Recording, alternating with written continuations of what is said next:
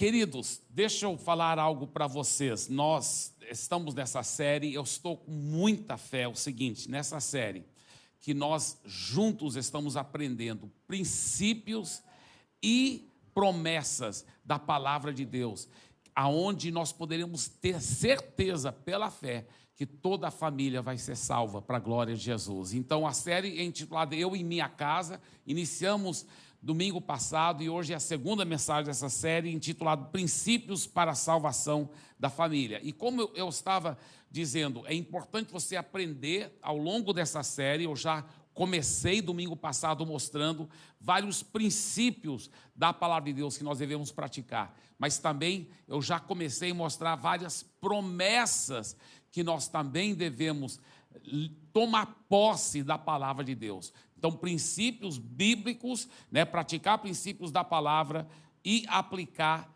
a fé nas promessas da palavra de Deus. Então, nós vamos agora iniciar com alguns princípios da palavra de Deus, princípios bíblicos para ganhar família para Jesus.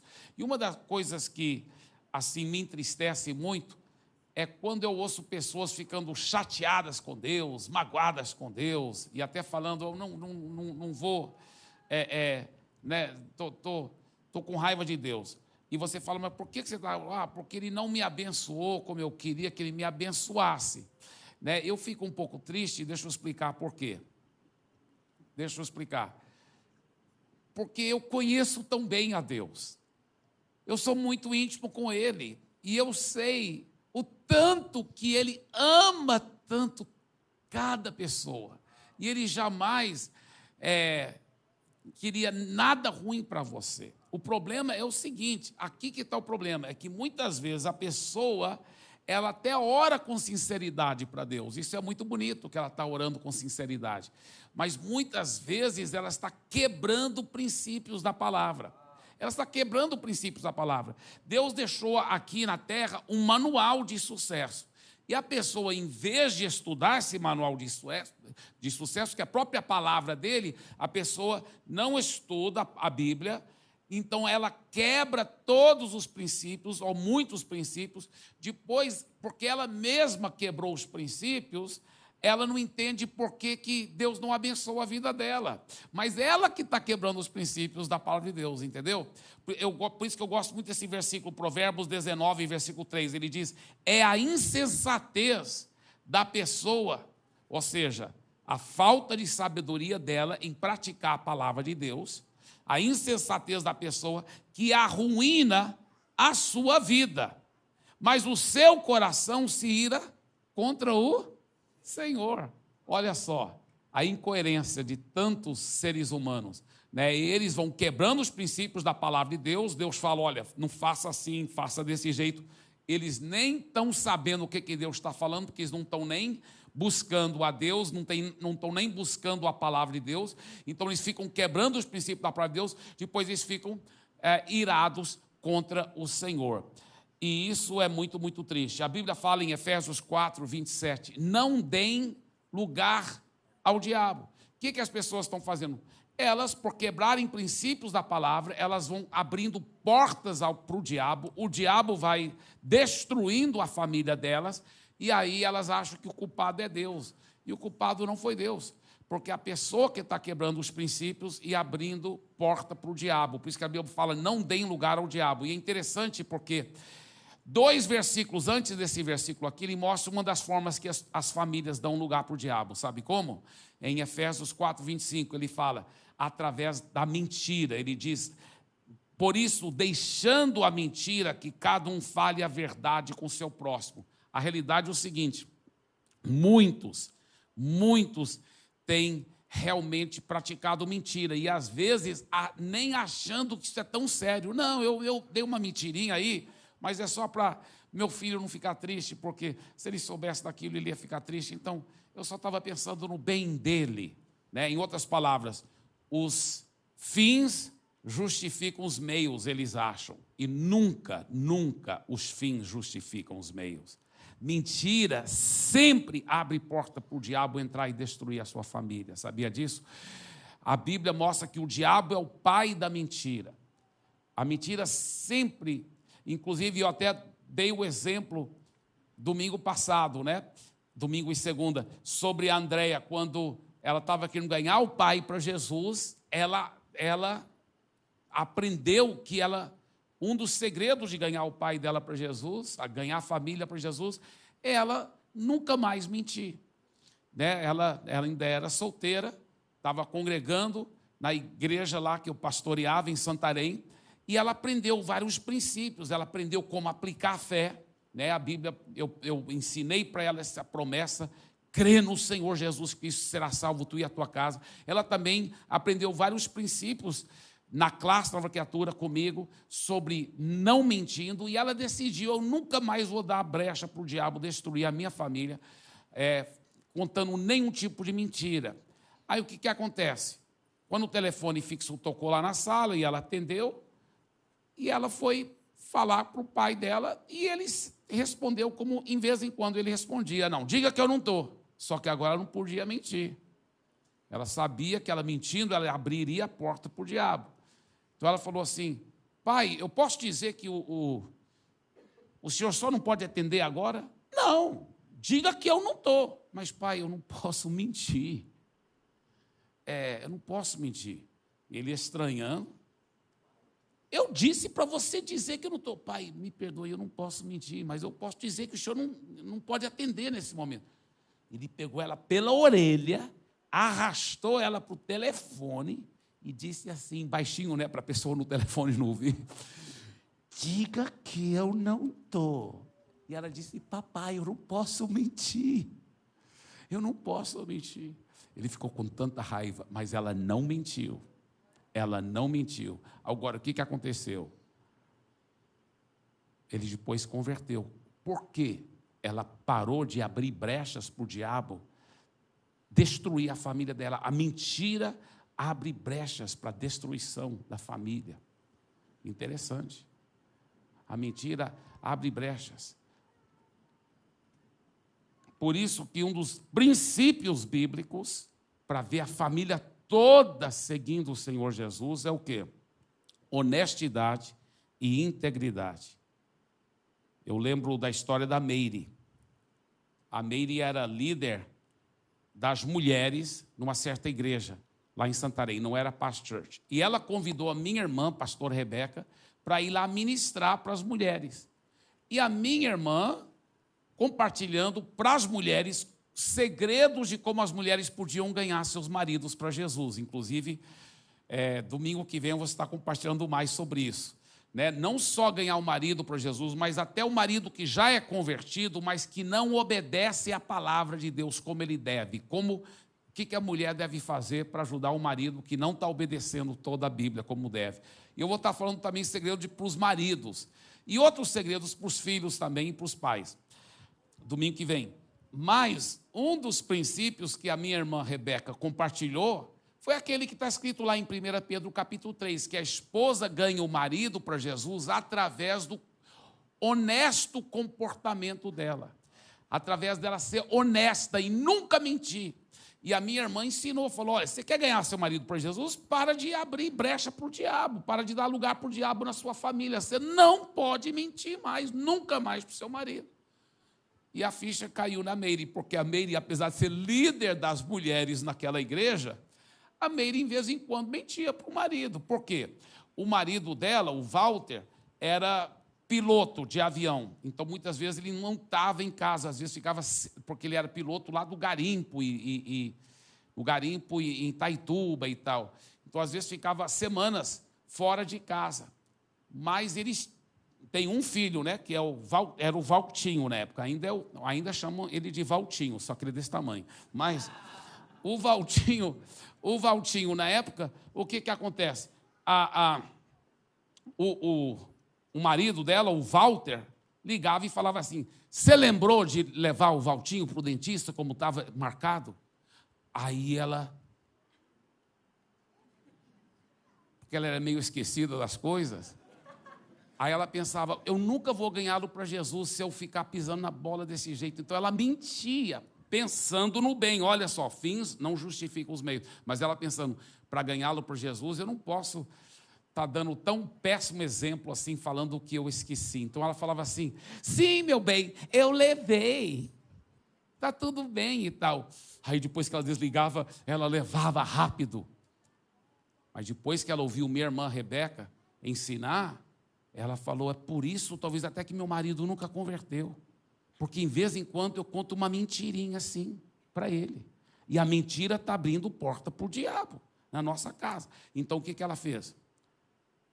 ela, ela decidiu, com a ajuda do Senhor, eu nunca mais vou mentir. Aí, em vez em quando, ela falou que acontecia de novo, né? Lá estava o marido dela perguntando: Você lembrou de levar o Valtinho para o médico? E ela, ah, ai, mas ela não podia mentir, então ela falava: Não, amor, eu esqueci, me perdoe, me perdoe tanto, mas vou levar agora, vou levar, me perdoe. E ele ficava muito bravo. Só que acontece o seguinte: Lá no fundo, ele via agora que ele tinha uma esposa que ele podia confiar nela, que ela não mentia mais. Eu não sei tudo o que aconteceu no mundo espiritual.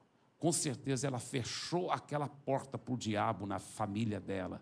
E olha o que aconteceu pouco tempo depois. E antes ela vinha orando há muito tempo. Ela era até líder das mulheres na igreja dela e, e, e o marido dela nunca convertia. Ela vinha orando tanto tempo para ele converter ele não convertia. Agora, depois que ela parou de mentir, olha o que acontece. Passou pouco tempo, ele converteu na nossa igreja. E porque ele converteu na nossa igreja, ela decidiu também passar para a nossa igreja para acompanhar o marido. E eles foram crescendo no ministério, depois se tornaram pastores na Past Church, lá em Santarém para a glória de Jesus. Dê para Jesus uma forte salva de palmas, amém?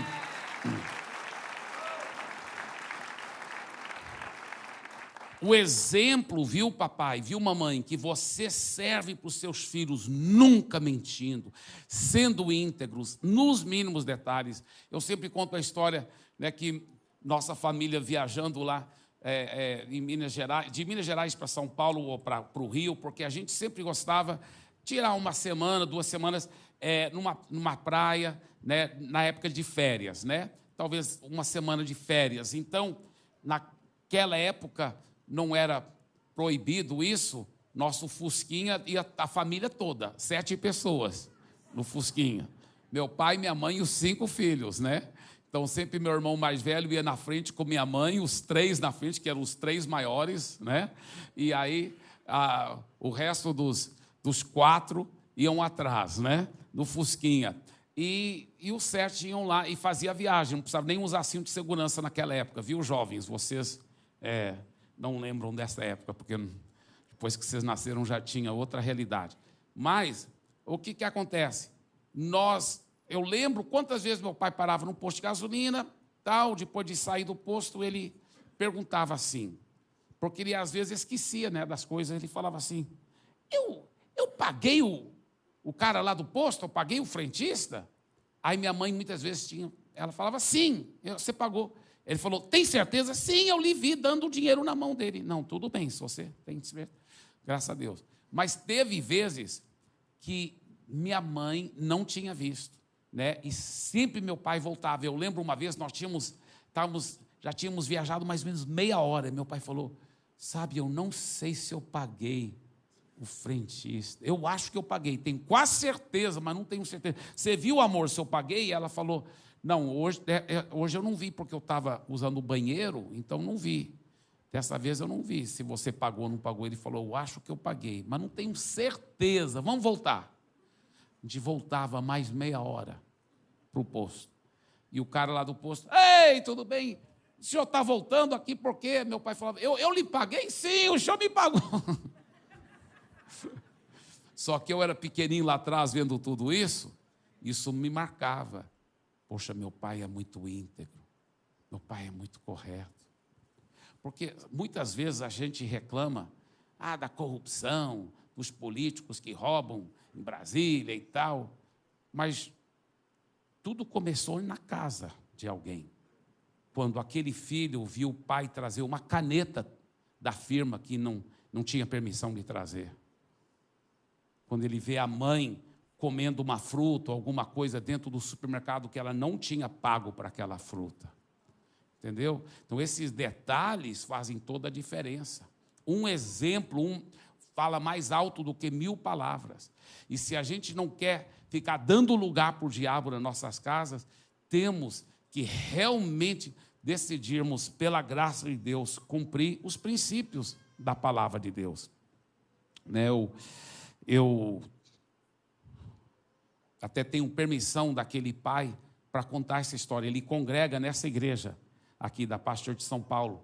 Ele aprendeu que é importante discipular os filhos. E ele estava discipulando o seu filho adolescente. E aquele carinho, aquele amor, conversando com o filho. E falou: Meu filho, você pode se abrir sobre qualquer coisa, eu estou aqui para orar com você e tudo. E o filho se abriu com o pai. Falou: Papai, eu acabei assim, roubando, assim, um chiclete e algumas coisas assim. E o pai falou: Mas da onde? Ah, de uns dois supermercados que eu fiz, mas de algum outro lugar. Sim, peguei talvez um chocolate lá na padaria, ninguém viu. E o pai mostrou para o filho como aquilo era tão grave, como aquilo era tão sério. E os dois oraram juntos, pediu perdão a Deus. Depois ele foi juntamente com o filho para cada estabelecimento, os supermercados e também a padaria Cada estabelecimento chamava o gerente ou dono e, e, e o filho pedia perdão, pedia perdão e entregava de volta o dinheiro é, que para cobrir aquele produto que ele havia roubado. Era chiclete, coisa assim. Mas eu achei isso tão forte, tão lindo. Você acha que aquele menino vai fazer alguma coisa errada nesse sentido? Nunca mais. Ele aprendeu a lição para sempre, através do amor, do carinho, o discipulado, mas de levar a sério as coisas de Deus. Então, os princípios da palavra de Deus são tão importantes. Outro princípio que é muito importante é honrar pai e mãe. Honrar pai e mãe. A Bíblia fala em Efésios capítulo 6, versículos 1 a 3. Filhos, obedeçam a seus pais no Senhor, pois isso é justo. Honre a seu pai e a sua mãe, que é o primeiro mandamento com promessa. Olha só. O apóstolo Paulo está citando um mandamento do Velho Testamento e ele diz: esse mandamento ainda aplica no Novo Testamento. E ele fala: a promessa também ainda aplica. Essa promessa também é nossa. Qual é a promessa para aqueles filhos que obedecem seus pais e que honram os seus pais? Olha o que a Bíblia diz para que tudo corra bem com você e você tenha uma longa vida sobre a terra. Já pensou numa coisa? Olha essa promessa, gente. Deus não colocou essa promessa só para enfeitar a Bíblia, não. Não, mas como qualquer outra promessa, ela tem que ser tomada posse. Não é só porque a pessoa honrou os pais que automaticamente ela vai ter uma vida longa, tudo vai bem. Não, ela tem que aplicar fé para isso acontecer na vida dela. Mas ela pode aplicar fé para isso acontecer. Olha só o que ele fala: para que tudo corra bem com você. É Deus que está falando e fala: ó, sempre vai chover no seu jardim para o resto da sua vida. E ainda você vai ter uma vida longa se você honrar seu pai e sua mãe. Que promessa dessa? Meus pais me ensinaram isso desde pequeno. E eu lembro desde pequeno falando: eu vou obedecer, eu vou cumprir isso aqui, eu vou fazer. E eu, desde pequeno, procurei. É verdade que nem sempre eu fui um filho perfeito. Mas também é verdade que meu pai depois até confessou. Ele falou: Rapaz, eu sabia que a Bíblia fala que é a vara da disciplina que tira a tolice da criança. Mas eu nunca, eu nunca via qual Ah, o Abe faz tudo certo, eu tenho que procurar. Ele falou: Eu tive que procurar razões aonde você me desobedecia um pouquinho para poder te disciplinar, para poder colocar em prática a palavra, porque você me obedecia muito mesmo. Para a glória, mas por quê? Porque ele me ensinou desde pequeno, e desde, eu não sou bobo. Falei, rapaz, eu quero que tudo corra bem comigo. Eu lembro uma vez, eu tinha talvez uns oito anos de idade, e a gente estudava, a gente morava na cidadezinha do interior de Goiás, Vianópolis. E eu estudava numa escola para filhos de missionários americanos, que ficava mais ou menos um quilômetro e meio da nossa casa. E eu ia a pé até eu aprender a andar de bicicleta. Depois que eu aprendi a andar de bicicleta, eu comecei a ir de bicicleta. Mas primeiro eu ia a pé. E, e eu lembro que minha mãe preparou meu, meu lanche, né? Tudo certinho lá, as coisas para mim, meus livros. Ela falou: vai agora, viu? Viu, meu bem? É, é, você está quase atrasado. Então, para você não atrasar, vai correndo. Vai correndo para você não atrasar. Só que era um quilômetro e meio. E eu, em obediência, saí correndo. Aí eu pensei, rapaz, não sei se vou aguentar correr o quilômetro e meio todinho. Então eu não parei de correr, fiquei correndo, mas eu dei a volta, né? Depois que eu tinha, eu tinha corrido talvez um quarteirão, eu, fiquei, eu voltei assim, voltei correndo para ela e falei, mamãe, mas eu posso parar de vez em quando de correr? Eu realmente fiz isso, porque eu falei, eu vou obedecer. Eu era um fariseuzinho, né? Querer fazer tudo certinho.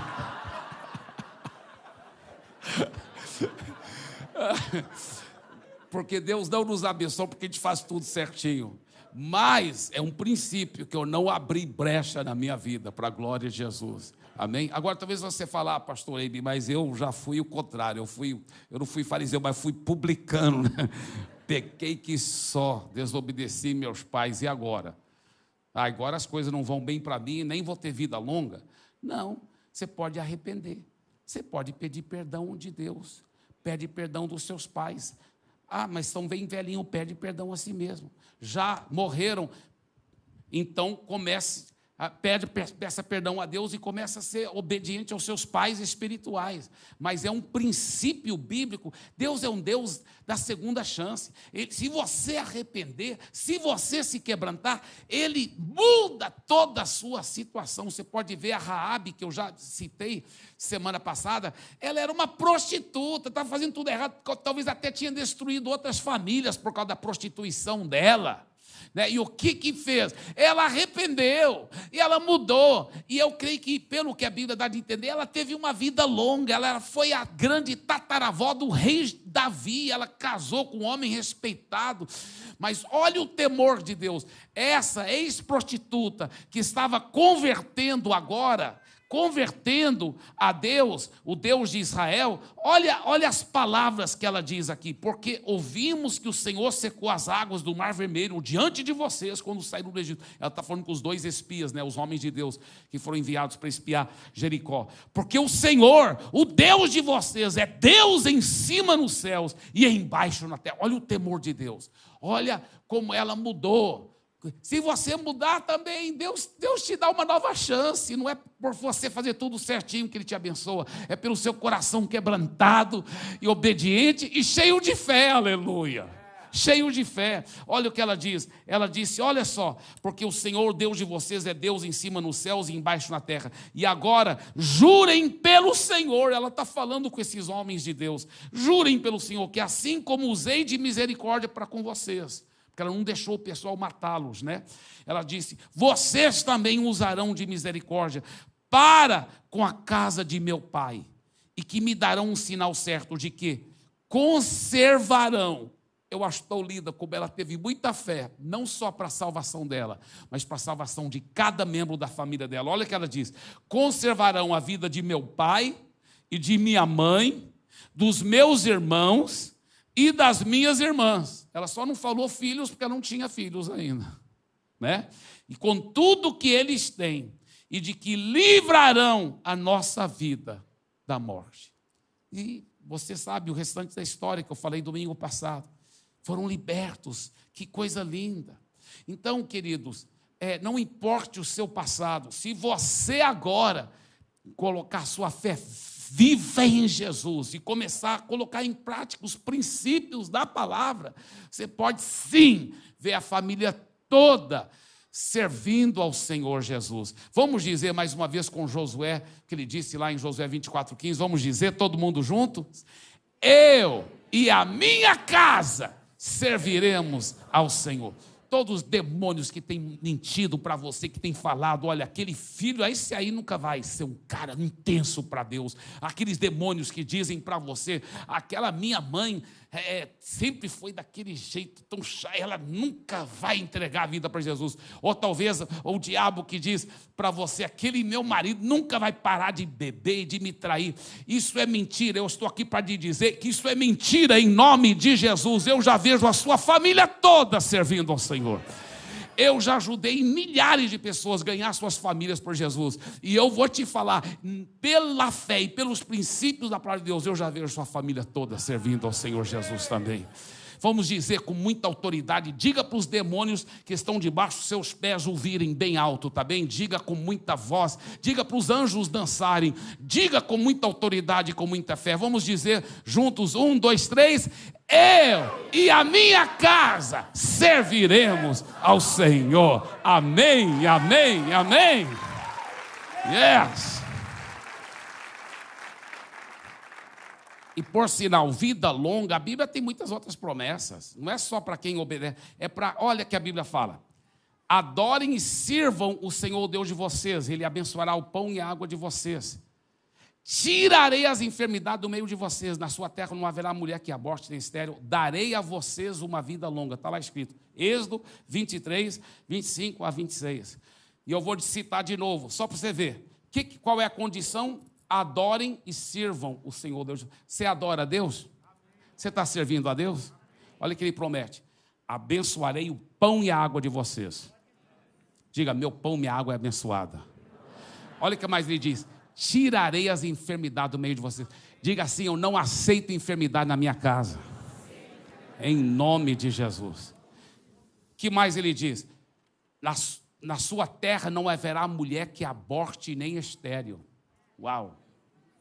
Diga, eu declaro muita fertilidade. Em nome de Jesus. Amém? Aleluia. Tiago, você pôs a mão em cima da. É, amém, tá certo. Amém. Isso mesmo. Aleluia. Mas ele não para aí. Olha a última frase desse texto que eu estou citando, Êxodo 23, 25, 26. Darei a vocês uma vida longa. Ele fala, só pelo fato de você ser um seguidor do Deus vivo, ele já te promete. Agora, toda promessa tem que aplicar a fé para tomar posse. Diga assim: Ele me deu e me garante uma vida longa. Diga, eu tomo posse. Eu tenho tomado posse dessa promessa, irmãos. Eu já sei, sabe? É, é, já que eu vou viver até 120, então ainda tenho mais metade da minha vida pela minha frente, aleluia. Glória a Deus. Eu, eu, eu entro no avião assim, quantas vezes, toda hora eu estou viajando, essa semana de novo, está viajando, e eu, eu gosto de pensar assim quando eu estou entrando no avião. Rapaz, olha, todas essas pessoas estão de sorte hoje. Que esse avião não cai. Que eu estou aqui, aleluia. Deus já me prometeu uma vida longa. Esse avião voa até sem asa, mas ele vai voar porque eu estou aqui dentro, em nome de Jesus. Amém? Aleluia. Diga assim: Ele me prometeu, e eu tomo posse, uma vida longa, em nome de Jesus.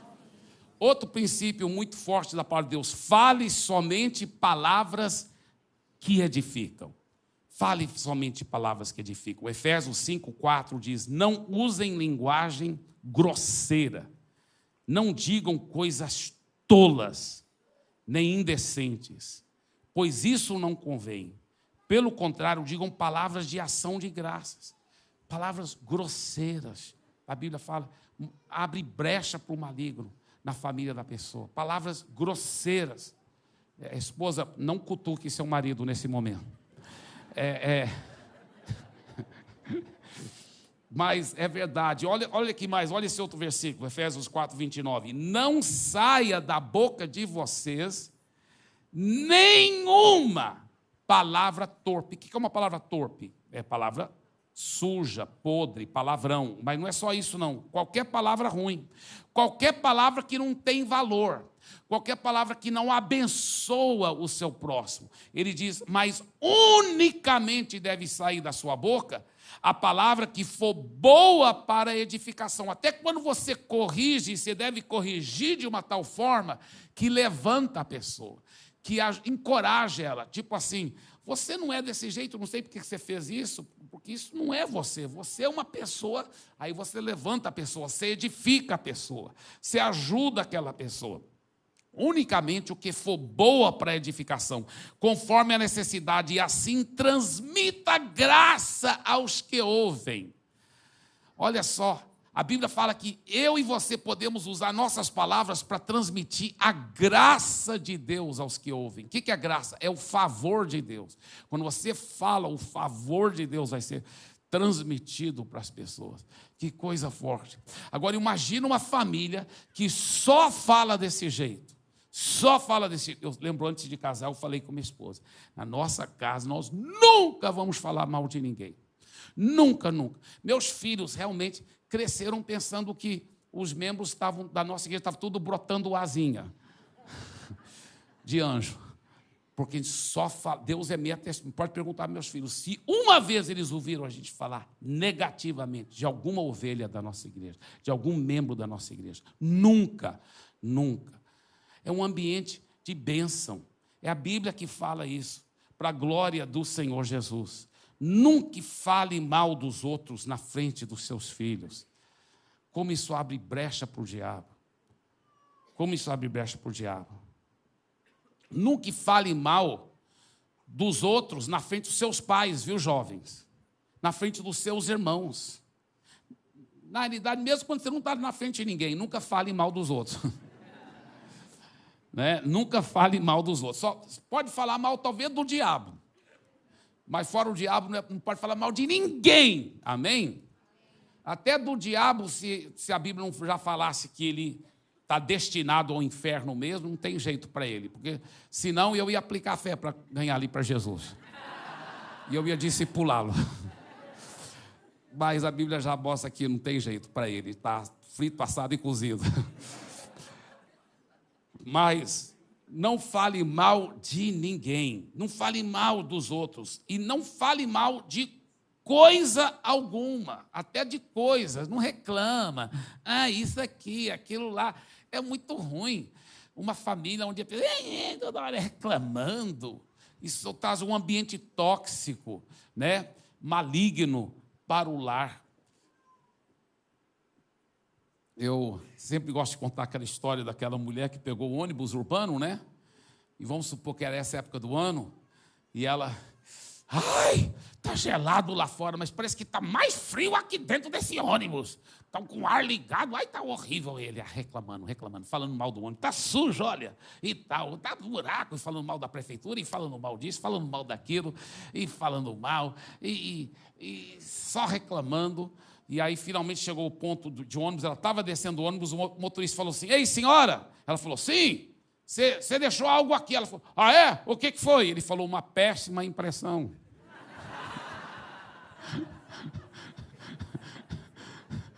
o que, que você deixa onde você vai? Você deixa uma péssima impressão ou você deixa uma atmosfera de vitória, de fé? Uma atmosfera de graça, de favor de Deus, de bênçãos de Deus. Eu brinco muito quando eu viajo por aí. Eu fiz esses dias um negócio semelhante agora é, em Santa Catarina, quando eu estava viajando para Santa Catarina semana passada. Eu, eu sempre brinco com os pastores e tudo. Às vezes eles me pegam no hotel para me levar para o aeroporto e a gente já está longe do hotel, chegando perto do aeroporto. Aí eu gosto de assustá-los. Eu falo, ih, rapaz, deixei algo lá no hotel. Eles, ai, um pastor até fez um cavalo de pau, não estou brincando. E ele, ai, ai, ai, e agora eu vou voltar lá rápido, eu te deixo lá, você vai fazer um check-in, eu volto lá. Eu falei, não, mas por que você vai voltar? Não, você não deixou algo lá? Deixei, mas foi de propósito, rapaz. Ele, mas o que foi que você deixou? Eu falei, uma atmosfera de fé.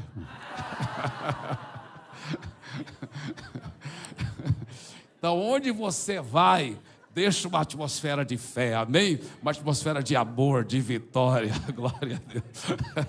Essa vida com Jesus é maravilhosa demais. Aleluia. Olha para o seu vizinho e fala assim: aonde você for, você vai deixar uma atmosfera de fé e de amor, de vitória. Aleluia.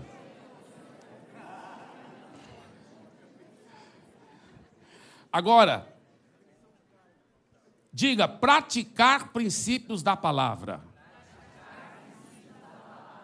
Agora também diga e aplicar a fé nas promessas.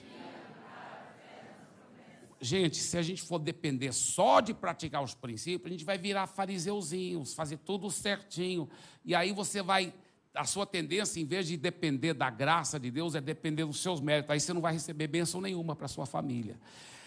Nós temos que aplicar fé nas promessas, é na graça de Deus, porque mesmo que a gente fizesse tudo certo, não seria pelos nossos méritos, é só pela graça de Deus.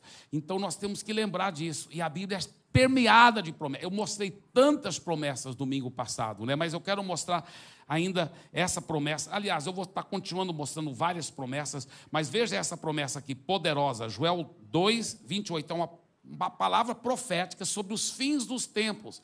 O que, que há de acontecer antes de Jesus voltar. Olha a promessa que está dando antes de Jesus voltar. Ele promete isso aqui, olha. E acontecerá depois disso que derramarei o meu espírito sobre toda a humanidade os filhos e as filhas de vocês profetizarão. Imagina, pai e mãe, eu já vejo pelos olhos da fé, seu filho, sua filha, tão cheio do Espírito Santo que estão profetizando, profetizando, declarando palavras proféticas. Que mais? Os seus velhos sonharão. Então você viu, viu jovem, seu velho, sua velha, seu pai, sua mãe, né? estão profetizando, estão sonhando sonhos de Deus. Diga sonhos de Deus.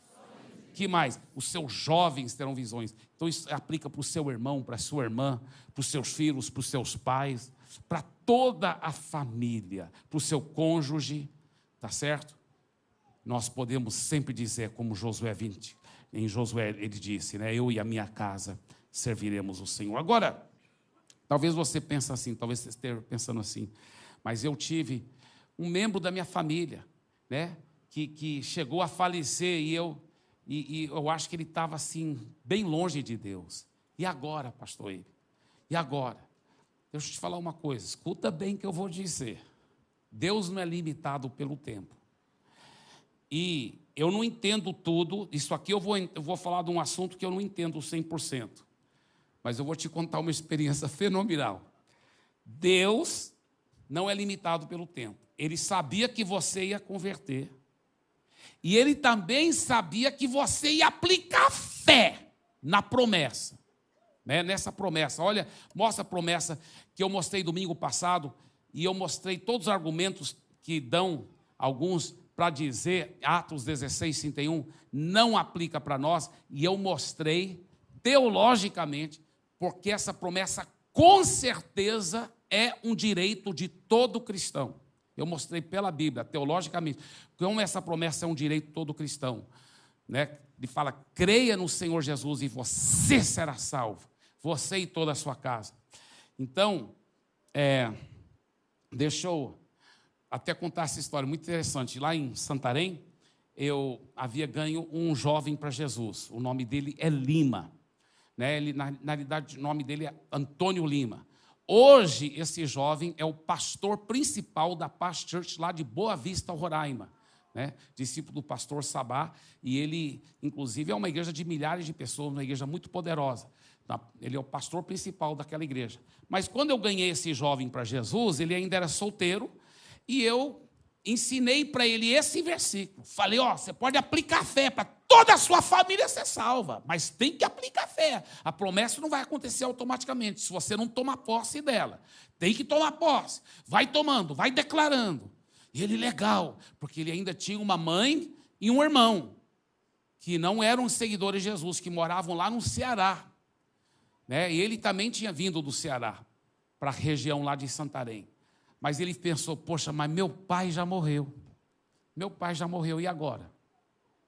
Aí eu não posso aplicar fé para meu pai se converter se ele já morreu. Depois da morte é tarde demais.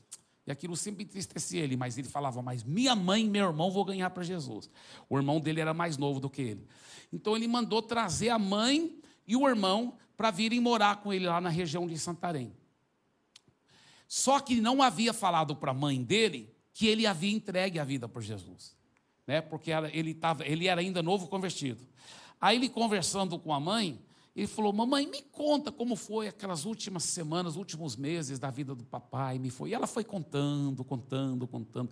Ela disse: Aí ele estava bem doente, meu filho, acamado na cama lá. Aí ela falou: Só essa parte aqui que eu fiquei muito chateado com seu pai. Ele falou: Por que, mãe? Porque vieram uns crentes lá visitá-lo, orar com ele. Não é que ele, ele, ele fez o tal de aceitar Jesus lá e passou para a seita dos crentes. E ele aqui vibrando, yes, yes. E ela falou, ele foi, ele mudou mesmo, mudou. Ele mesmo doente, morrendo, mas ele parou de fumar, mudou, mudou. Quando morreu, morreu assim numa paz, como um passarinho, feliz. E o Lima lá, aleluia. Depois o Lima ganhou a mãe para Jesus, ganhou o irmão para O Lima hoje é pastor principal da Pastor de Boa Vista, e o irmão dele, que é, o nome dele é Paulinho, é um dos pastores da Pastor de Goiânia. É lindo, lindo. A família toda foi salva. E até o pai. Porque deixa eu te falar uma coisa: talvez aquele parente seu que morreu, você pensar ele morreu sem Jesus. Você não sabe. Você não sabe o que aconteceu naqueles últimos dias, ou talvez naquelas últimas horas, ou talvez nos últimos minutos da vida dele, nos últimos segundos da vida dele, antes dele partir. Você não sabe. Eu creio, eu creio. Você aplicando fé agora, a promessa é sua. Diga em voz alta, diga: Eu creio no Senhor Jesus eu estou salvo. Diga, eu e a minha casa. Dê para Jesus mais uma forte salva de palmas, em nome de Jesus. Agora, um grande, grande segredo da fé: recusa-se a falar incredulidade. Recusa-se a falar incredulidade.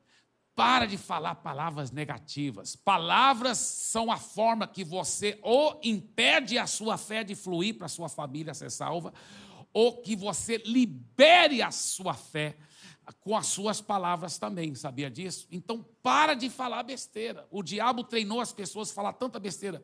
Esses dias mesmo, uma amiga nossa da Past Church, lá de São Paulo, está falando com a minha esposa, ela falou o seguinte, que ela foi pedir para um engenheiro um, um, um trabalho, para fazer um certo trabalho lá. Aí depois ela falou para o engenheiro, até esqueci de perguntar seu nome, como é o seu nome? Ele disse, ah, quer saber meu nome? Meu nome é amaldiçoado. Ela falou, o quê? Ele falou, é, porque eu sou um amaldiçoado, ele falou. A minha esposa me traiu, depois me abandonou, e nada dá certo para mim. Eu sou um amaldiçoado.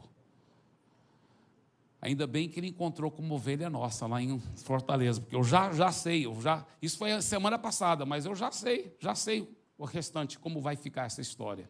Eu já sei, eu já vejo aquele engenheiro um abençoado, transformado por Jesus, e ele e a família toda servindo ao Senhor Jesus. Amém? Diga, eu sou um abençoado. Eu sou agraciado por Deus. Diga, certamente a bondade de Deus, o favor de Deus e a misericórdia de Deus me seguirão todos os dias da minha vida. Amém? Sempre fale palavras de fé, sempre fale palavras de vitória. Agora, lembre-se de uma coisa. Lembre-se de uma coisa. Nunca Deixe o maligno falar, ah, porque minha família não foi tão legal, sabe?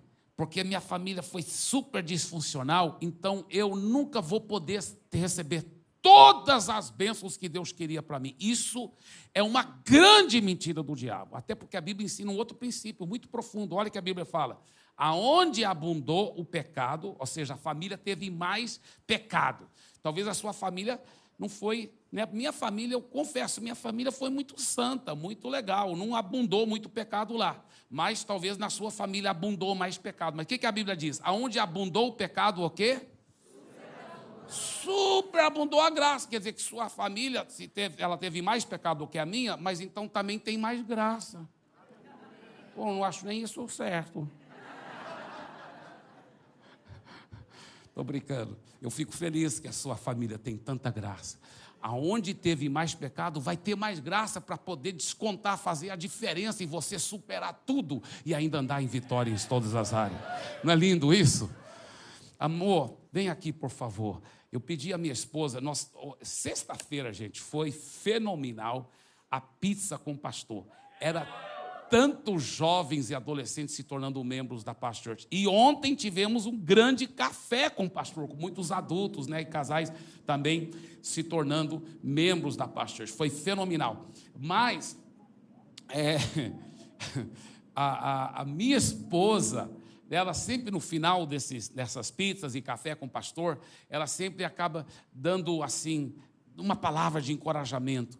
E ontem, depois que ela deu essa palavra de encorajamento. Eu falei, amor, eu acho que eu vou estar pregando sobre isso, e eu acho que é importante você falar isso para todos ouvirem. Então vamos receber a minha querida esposa e namorada, por sinal, dia dos namorados. Uma forte salva de palmas, amém? Amém. É, quando o Abe fala né, da família dele, que lá não abundou tanto pecado, eu já sou do outro lado da família. Né, que a minha família abundou muito pecado. Né? E quando ele fala que o pai dele voltava para garantir que ele pagou realmente o frentista, a, a minha família era, deram o troco a mais, uhul, vamos ficar. Né? Então, assim, foi um, uma outra, outra, né, uma outra constituição de família. E eu vim de uma família, assim, onde os meus pais brigavam muito. Nós crescemos nesse clima de muita briga, de muita é, traição, de muita discórdia. É, uma vez, meu pai já está no céu com Jesus, né? É, mas uma vez eles estavam brigando, meus pais brigando tanto, e o Abe tinha um programa de rádio, é, no rádio, né? Olha só, no rádio, no rádio, né? No rádio. A gente era solteiro, né? A gente nem, assim, eu acho que a gente nem se conhecia ainda. Mas é, os meus pais brigando, e o meu pai, para acabar com a briga, ele ligou o rádio bem alto, né? Colocou bem alto, só que era o Abe que estava pregando. E bem na hora que ele ligou e colocou o rádio bem alto, o Abe falou assim: Você que está aí com a sua esposa brigando, Jesus tem né, a solução para a sua vida. E meu pai tomou um susto, né? Porque, nossa, o rádio falou comigo, porque era exatamente aquilo que meu pai estava passando com a minha mãe. E nós viemos de uma família muito religiosa, muito religiosa, assim, a gente assim procurava seguir né, a religião. Eu sou parente do primeiro santo canonizado no Brasil. Então, assim, sempre foi uma família muito religiosa, só que não havia essa harmonia dentro do nosso lar. É, chegou um ponto também que alguém falou para minha mãe que ela precisava de ir num centro para fazer um trabalho. Então, é, nós fomos para o centro, né? minha mãe fez muitos trabalhos, a geladeira lá de casa vivia cheia de nomes dentro da garrafa né, assim, é, banho no, no meu pai, mas nada, nada transformava a vida deles e a nossa vida, até que nós, eu comecei a buscar Jesus, né? Eu entreguei a minha vida para Jesus e o meu pai tinha muito ódio de crente, porque é, uma vez um crente falou para ele que ele ia para o inferno e tal, e aquilo revoltou muito ele. Ele tinha ódio de crente, então, quando eu entreguei a minha vida para Jesus, ele falou assim: Olha, se você entregar a tua vida para Jesus, se você virar. Não, se nem era entregar a vida para Jesus, se você virar crente, você não é mais minha filha. E eu tinha uma relação muito forte com meu pai, então aquilo foi muito difícil até acreditar que ele estava falando aquilo. Mas é como ele falou, onde abundou o pecado, superabundou a graça de Deus, né? A minha família toda converteu. Nós batizamos o meu pai. Meu pai e a minha mãe ainda viveram dias maravilhosos para a glória de Jesus. E realmente nós vimos a salvação entrar no nosso lar. É, quando Deus salva uma pessoa, Deus não está pensando só naquela pessoa. Ele está pensando em toda aquela família, todo o oikos, toda aquela família vai ser abençoada. Então você pode ser esse canal de bênção, essa luz, esse sal que Deus quer usar na sua casa, né, para alcançar toda a sua família e experimentar realmente a superabundância, a graça de Deus sobre nós. Amém. Obrigado, meu amor. Fique em pé mais uma vez e vamos dizer juntos: Eu e a minha casa serviremos ao Senhor. Um, dois, três. Eu e a minha casa serviremos ao Senhor. Aleluia, aleluia, aleluia. E antes de encerrar esse culto, eu quero fazer duas orações. A segunda oração vai ser para todas as famílias aqui. Nós vamos estar tomando posse da salvação cada família, em nome de Jesus, concordando em fé com você. Mas a primeira oração é muito chave. Mostre, por favor, Eston, o Atos 16, 31. Olha só, tudo começa com a sua fé viva no Senhor Jesus. Eles responderam: creia, você crê, crê no Senhor Jesus. Você entregue a sua vida a Jesus. A Bíblia fala que crer no Senhor Jesus significa recebê-lo como Senhor da sua vida, como seu Salvador. É você virar as costas para o mundo, para o pecado, para o maligno, e é você entregar a sua vida a Jesus. Você arrepender dos seus pecados e entregar a sua vida totalmente a Jesus. Aí o que, que ele promete? Se você tiver essa fé viva, ele promete: você será salvo, você e toda a sua casa